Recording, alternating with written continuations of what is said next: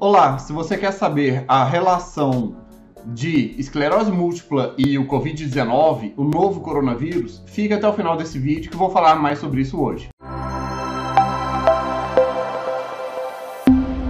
Olá, meu nome é Dr. William Rezende do Carmo, sou médico neurologista, fundador da clínica Regenerate e no meu canal falo sobre dor, sono, Parkinson, emoções, neurologia geral e vários outros assuntos relacionados à neurociência. Se você não quiser perder nenhuma novidade, se inscreva aqui no canal e clique no sininho. Assim vai receber a notificação de novos vídeos e não vai perder nenhuma novidade. O coronavírus e a esclerose múltipla e também outras doenças neurológicas autoimunes. Sempre quando vem algo assim de uma infecção, os pacientes que fazem uso de medicamentos imunomoduladores começam a ficar preocupados se eles estão mais suscetíveis ou não, se estão em desvantagem, estão mais em risco, se tem problema real ou não. Bem, para sanar um pouco essas dúvidas, foi publicado um estudo no Lancet Neurology com 250 pacientes italianos. E, apesar de ser um estudo com uma amostra limitada, já nos dá uma ideia do que, que a gente pode esperar. Para começar, é uma boa notícia.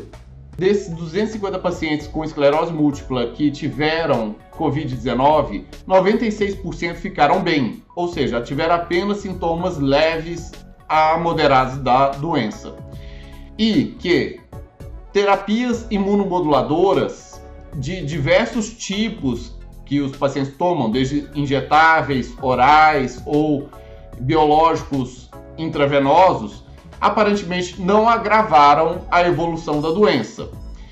E que apenas cinco pacientes vieram a falecer com Covid-19, tendo esclerose múltipla. Mas estes pacientes também eram portadores de comorbidades, como hipertensão e diabetes as quais estão mais relacionadas aparentemente com um desfecho negativo.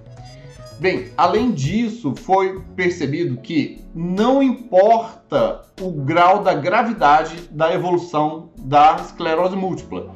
Se a pessoa tem um EDSS baixo ou um EDSS alto, isso não vai interferir no desfecho do, da infecção do Covid-19 na pessoa.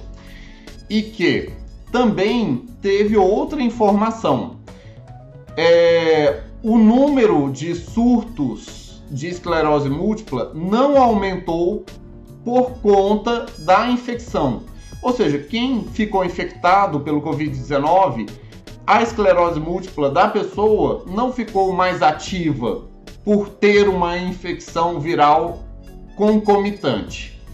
E bom, outra novidade boa também é que também não teve um número de infecção maior do que a da população geral. Ou seja, se as pessoas estavam com medo de que, por usarem medicamentos que atuam no sistema imune, também teriam maior chance de ter maior infecção.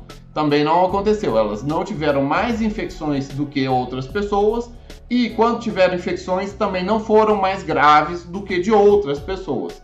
E por ter a infecção, também a doença de base não ficou pior do que já era.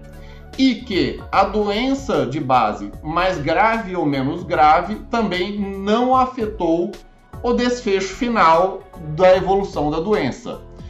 E bem, se você conhece alguém que tem esclerose múltipla, envie esse link desse vídeo para essa pessoa, pois você pode estar ajudando ela a ficar um pouco mais tranquila.